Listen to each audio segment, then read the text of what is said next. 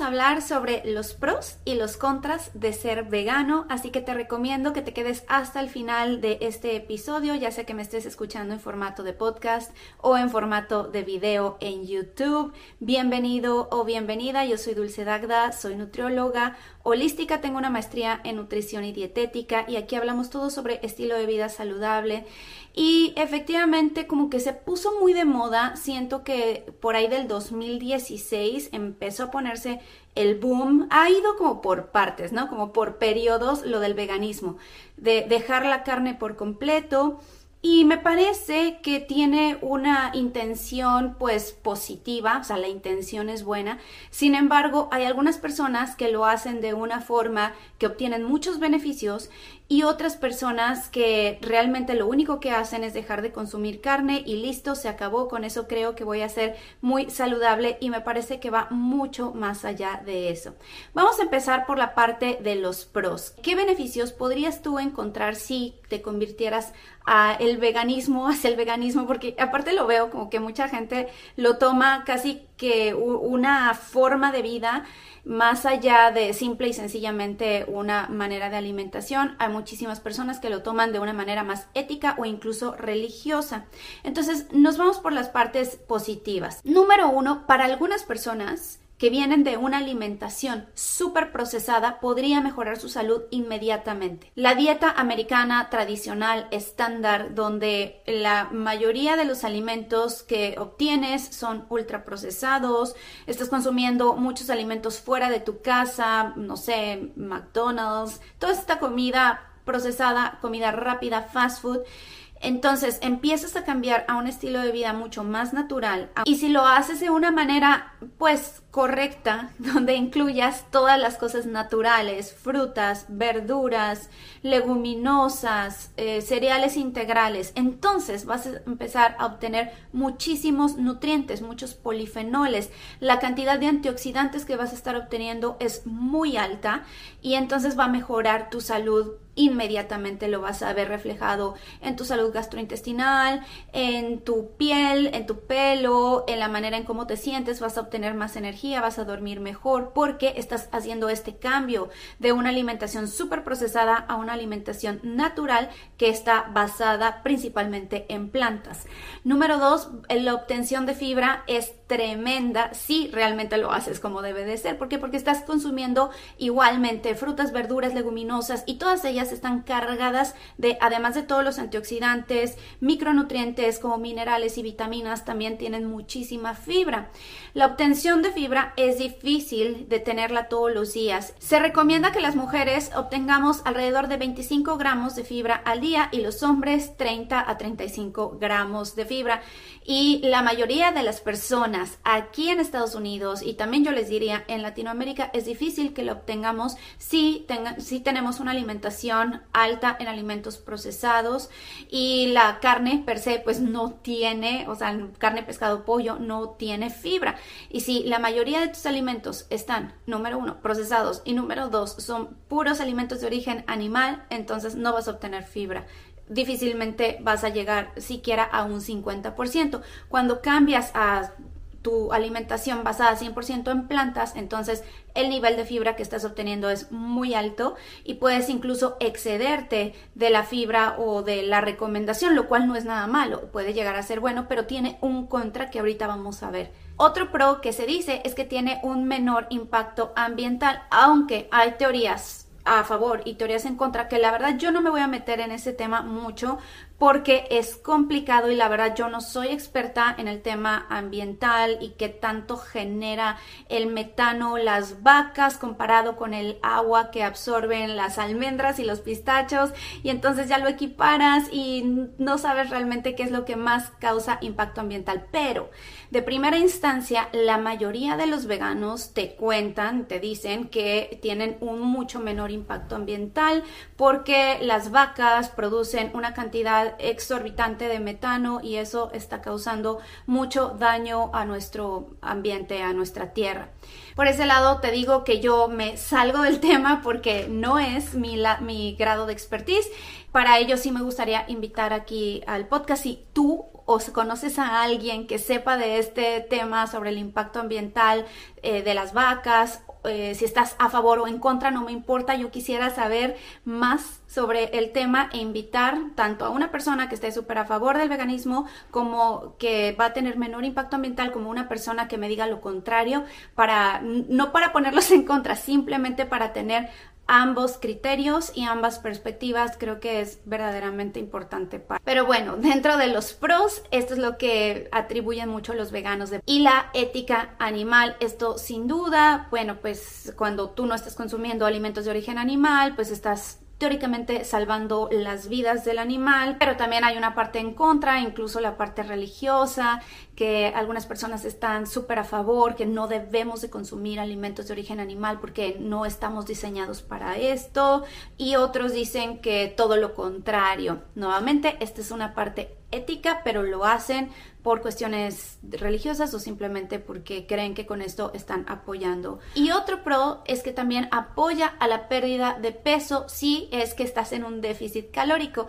Una de las ventajas de consumir esta cantidad de fibra y mucho volumen de comida es que vas a estar en un déficit calórico, vas a estar consumiendo menos calorías de las... Hay de hecho una tendencia y ya tiene bastante tiempo que se ha llevado a cabo que se llama High Volume Foods o High Volume Diet, o sea, es decir, que comes muchísima comida, eh, mucho volumen de comida más bien, en muy poquitas calorías. Lo que sucede es que consumes mucho volumen de comida y la cantidad calórica es muy chiquita. La mayoría de los veganos o algunos eliminan gran parte de las grasas, por supuesto, grasas saturadas ya hay muy pocas en su alimentación, aunque déjame les digo, la grasa del coco y la del cacao son grasas saturadas. Bueno, muchas personas que son veganas deciden eliminar por completo los aceites, todo tipo de grasas, y se quedan solamente con los carbohidratos, que son grandes volúmenes y pocas calorías. Entonces eso les ayuda a la pérdida de peso para que se sientan muchos más satisfechos, que tengan más eh, volumen de comida porque la grasa representa muchas calorías, entonces al quitarlas, por supuesto sí, sí bajan de peso, entonces es otro de los pros que se podría resaltar de la dieta vegana. Ahora nos vamos a la parte de los contras. Número uno, la cantidad de proteínas y es de lo que más se dice y yo la verdad como profesional te podría decir que es lo más complicado cuando llevo a un paciente que es vegano por religión o por ética, por lo que quiera que sea, llegar a su contenido proteico, cantidad de proteína que debería de consumir en un día todos deberíamos de consumir para no tener deficiencias nutricionales alrededor de 0.8 a un gramo de proteína por kilo de peso. Eso es lo mínimo recomendable. De ahí yo te diría que es por libra. O sea, desde mi perspectiva es mucho mejor irnos a las libras. Entonces, un gramo por libra. En mi caso, por ejemplo, yo peso 110 libras, entonces debería estar consumiendo 110 gramos de proteína. Y esto no significa que en 100 gramos de pollo voy a obtener 100 gramos de proteína. En 100 gramos de pollo voy a obtener alrededor de 20 gramos de proteína. Y así tienes que irlos contando. En un huevo tiene 6 gramos de proteína. Y muchos de los veganos lo que hacen es contar el, contenido de proteína que hay en las leguminosas y en los cereales, en las nueces y semillas y entonces los juntan para crear proteínas. Sin embargo, para tú poder crear una proteína completa necesitas 22 aminoácidos. De esos, 9 son esenciales, es decir, que el cuerpo no los puede producir, no los puede obtener de otras fuentes y los necesita de la dieta. Esos nueve aminoácidos esenciales no se encuentran completos en los alimentos de origen vegetal, solamente en los alimentos de origen animal. Y eso es lo más complicado porque tú necesitarías entonces crear proteínas completas a partir de cereales integrales, por ejemplo, y leguminosas, y combinarlos para hacer una proteína completa. Por ejemplo, cuando combinas el maíz con los frijoles, entonces creas una proteína completa. O eh, si te haces un bowl donde traigas garbanzos, entonces le pones un poquito de semillas de gem y también estás creando proteínas completas. Y por ejemplo, yo acabo de terminar de leer un libro que se llama Forever Strong de Dr. Lyon, te lo recomiendo porque habla de la importancia del músculo como el órgano de la longevidad, dice que la cantidad de leucina, que es decir, un aminoácido que se encuentra en las proteínas, debe de ser bastante alto en cada uno de tus alimentos. Y la leucina solamente se puede encontrar en los alimentos de origen animal en grandes cantidades. En los alimentos de origen vegetal es muchísimo más complicado. Entonces ese es el contra más grande de la dieta vegana. Número dos, que puedes tener deficiencias de vitamina B12 y de hierro también. Porque el hierro que se absorbe de las plantas no va a ser la misma calidad que el hierro de la sangre, que es el hierro hemo que viene en la carne y también la vitamina B12.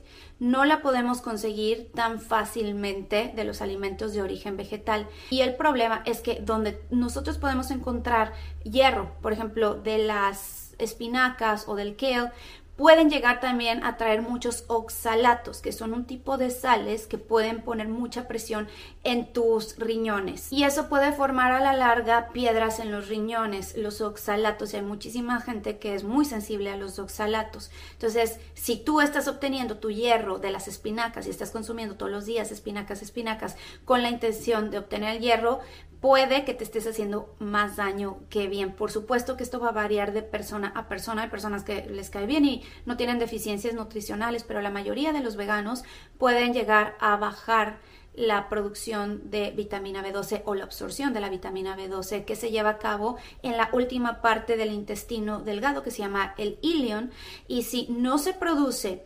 suficiente factor intrínseco, que es el que protege a la vitamina B12 para que se pueda absorber en el ilion, no puedes tener esa absorción. Y dependiendo de la vitamina B12, también depende mucho tu sistema inmune, la cantidad de glóbulos rojos que estés produciendo, de la oxigenación que llegue a todas tus células y a tus órganos. Entonces, si hay una deficiencia de vitamina B12, debes de poner mucha atención si eres vegano. Otro factor en contra del veganismo es que muchísimas personas con esa cantidad de fibra que empiezan a consumir, que, que, ya te decía que era uno de los pros de la dieta vegana, que empezabas a consumir mucho más fibra, puede ser también un contra. Porque si vienes de una alimentación donde no metes nada de fibra y empiezas a consumir muchísima fibra, la gente tiende a inflamarse porque estás empezando a alimentar cantidad de bacterias que no estaban acostumbradas a consumir tanta fibra. Hay un proceso de fermentación rápida y entonces las personas se inflaman y se quejan mucho de los gases que están produciendo. Los veganos tienden a producir mucho más gas y entre ese gas que están produciendo también hay metano. Entonces luego dices, bueno, pues el problema de las vacas, pero también las personas que son veganas tienden a producir mucho metano. No todas, hay algunas que ya se adaptaron y no les pasa nada, pero hay otras personas que, sobre todo al inicio, se empiezan a inflamar terrible y los problemas gastrointestinales empiezan a incrementarse, a agudizarse y también dejas de producir suficiente ácido clorhídrico porque las proteínas son las que se rompen en el estómago, en el lumen que es la parte interna del estómago y ahí se produce el ácido clorhídrico. Si tú no le das suficientes proteínas a tu cuerpo, el cuerpo se vuelve un poco flojo y entonces deja de producir el ácido clorhídrico, la pepsina, que son las que rompen las proteínas, más los que se vuelven crudiveganos, porque toda esa fibra que está entrando y la cantidad de enzimas que tú tienes que estar produciendo en tu cuerpo tal vez no son suficientes o no las está produciendo tu cuerpo y entonces empieza a fermentar y empieza a tener un exceso de este tipo de antinutrientes que te explicaba, que es el ácido fítico, los fitatos, los oxalatos y otro tipo de proteínas que se llaman lectinas, que son las protectoras de las mismas plantas para protegerse contra los depredadores y entonces cuando tú los consumes pueden llegar a ser tóxicos. También depende de cada cuerpo, pero en grandes cantidades para todos puede llegar a ser bastante dañino y estar consumiendo una alimentación muy alta en alimentos de origen vegetal y sobre todo crudos puede llegar a ser muy desfavorable. Por lo menos yo lo he visto en consulta con muchos de mis pacientes que vienen conmigo que eran veganos pero ya no quieren serlo. Otro punto en contra es que en la búsqueda de obtener la cantidad de proteínas que necesita tu cuerpo todos los días estás elevando demasiado el consumo de carbohidratos. Si tú te acuerdas en otros videos que he explicado cómo se eleva la glucosa en nuestra sangre, es principalmente por el carbohidrato que estamos consumiendo. Por supuesto que los carbohidratos refinados te van a elevar la glucosa muchísimo más que los carbohidratos que son complejos, integrales, cereales, leguminosas, eh, papa, todos los almidones como la papa, el camote, la yuca, todos ellos son mucho mejor opción, siempre, por encima de un pan blanco refinado o incluso el pan integral, que a mí no me encanta lo del pan. Es igual de refinado que el pan blanco, nada más le ponen ahí algunas semillitas encima y te dicen que es pan integral, pero bueno, siempre va a ser mucho mejor opción los carbohidratos complejos por encima de los carbohidratos refinados, ¿no? La pasta, el pan, las tortillas de harina. Entonces, cuando tú estás buscando completar tus proteínas, que, tenga todos los aminoácidos en las cantidades adecuadas, estás elevando también la cantidad de carbohidratos que estás consumiendo. Entonces, una persona está consumiendo una leguminosa y un cereal juntos, ambos, sí, sí tienen cierta cantidad de proteína, pero la mayoría de ese contenido, aunque traiga algo de fibra, tiene carbohidrato, tiene almidón. ¿Y los almidones qué son? Son azúcares. Y los azúcares son los que elevan la glucosa en tu cuerpo. Entonces, muchas personas en el intento de mejorar su contenido proteico elevan también mucho su glucosa. He visto personas que consumen mucha fruta todo el tiempo. La fruta contiene fructosa, que es un tipo de azúcar simple y que la fructosa no se puede almacenar en tu cuerpo como glucógeno, es decir, como la reserva de glucosa para que después la puedas obtener en tus músculos o en tu hígado, se almacena directamente como grasa en exceso. Entonces, unas, algunas personas que son veganas, que consumen demasiada fruta, incluso los frutarianos que consumen todo el tiempo fruta, pueden ser personas delgadas relativamente por la cantidad de calorías que consumen, que es muy poca, pero sus niveles de glucosa están muy elevados y están teniendo muchos picos y esos picos van a generar glicación, que es la adherencia de la glucosa a las proteínas de tu cuerpo. Y por otro lado, no puedes generar suficiente masa muscular. Es difícil obtenerla Claro que tú necesitas principalmente del estímulo, del ejercicio, darle el estímulo al músculo y necesitas del glucógeno para repararse, cierta cantidad de carbohidratos, pero no puedes tener suficiente reparación si no tienes suficiente proteína. Entonces, en el intento de esa proteína, ¡pum!, se te eleva la glucosa y eso puede causar problemas a la larga. Recuerden que las elevaciones de glucosa constantes en el tiempo pueden predisponer a diabetes tipo 2, ovario poliquístico, eh, resistencia a la insulina, etcétera, etcétera, problemas en la piel y lo veo muy seguido, créanme. Entonces, en cuanto empezamos a bajar la ingesta de carbohidratos, aumentar el contenido proteico, entonces empieza a mejorar la persona impresionantemente. Que hay dietas veganas bajas en carbohidratos, ¿se puede lograr? Sí se puede lograr. Claro que ese es un video completamente diferente, es un tema como para otro episodio. Si te interesa, por favor, déjamelo saber en los comentarios porque sería interesante saber cómo poder hacer proteínas completas y que no te sobrepases de la cantidad de carbohidratos que necesitas en el día, porque hay personas que terminan consumiendo 400, 500 gramos de carbohidratos en el intento de poder obtener su proteína completa y eso puede ser muy detrimental para tu cuerpo a la larga. Hay alimentos que tienen proteínas completas como el tempe, incluso el tofu, los edamames, pero eh, también se ha dicho en algunas ocasiones que el exceso de soya puede también impactar a tus hormonas, sobre todo ah, en los hombres. Yo recomendaría más el tempe por encima del tofu, pero te digo, ese es otro tema que me gustaría platicarlo más adelante. Si te interesa, déjamelo saber en los comentarios. Si me preguntas mi opinión, ¿se puede ser vegano y mantener masa muscular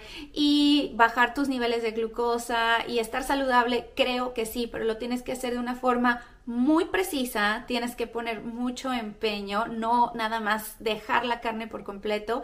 Yo en mi caso sí consumo alimentos de origen animal, no los pienso dejar realmente nunca, a menos de que sea muy necesario por alguna situación, no lo sé, ni siquiera me pongo a pensar en este momento por eso. No veo para nada malo los alimentos de origen animal, por lo menos eso es lo que yo pienso desde la perspectiva, esta es mi ética, estos son mis valores y también con todos los conocimientos que he tenido a lo largo de todos estos años, siempre y cuando consumas tu carne, tu pescado, tu pollo, que sea lo más responsable posible, orgánico, alimentado con pastura en el caso de la carne o del pollo creo que no vas a tener ningún problema. Digo, esto sí me pides un consejo y que tu alimentación sea basada en plantas. Y basada en plantas significa que la mayor parte de tu plato, por lo menos la mitad, va a traer ensalada, vegetales, que tu fuente de carbohidrato sean carbohidratos complejos como las leguminosas, sobre todo que también tienen un poquito de proteína, que tengas variedad y que tengas una proteína de origen animal de buena calidad, orgánico de preferencia, pero también el resto de tu plato, los vegetales deberían de ser orgánicos, porque también la cantidad de pesticidas que estás obteniendo de los alimentos de origen vegetal puede llegar a ser muy alta, todo el glifosato con el que riegan, a menos de que tú seas tu propio proveedor de comida, que cultives tus vegetales en tu casa. Bueno, pues eso ya es otro tema y hay muchas variantes, pero estamos hablando de una forma muy general y que espero que te haya ayudado a obtener una guía de los pros y los contras de ser. Yo no estoy ni a favor ni en contra, estoy un poco en medio, por eso yo hago algo en medio. Y, y sí se puede llevar incluso dietas cetogénicas, veganas, se pueden lograr, pero nuevamente ese es un tema para otro episodio. Te recuerdo que puedes descargar gratis mi guía básica para la salud gastrointestinal que te lo dejo en las notas del podcast o en las notas de YouTube. También tengo una guía de ayuno para mujeres y muchos talleres gratuitos y todo está en mi página dulcedagdanutrición.com. Puedes concertar una cita conmigo de 15 minutos si te interesa que trabajemos uno a uno. Déjame saber por favor aquí abajo en los comentarios de qué otro tema te interesa que platiquemos y nos escuchamos o nos vemos la próxima semana. Bye.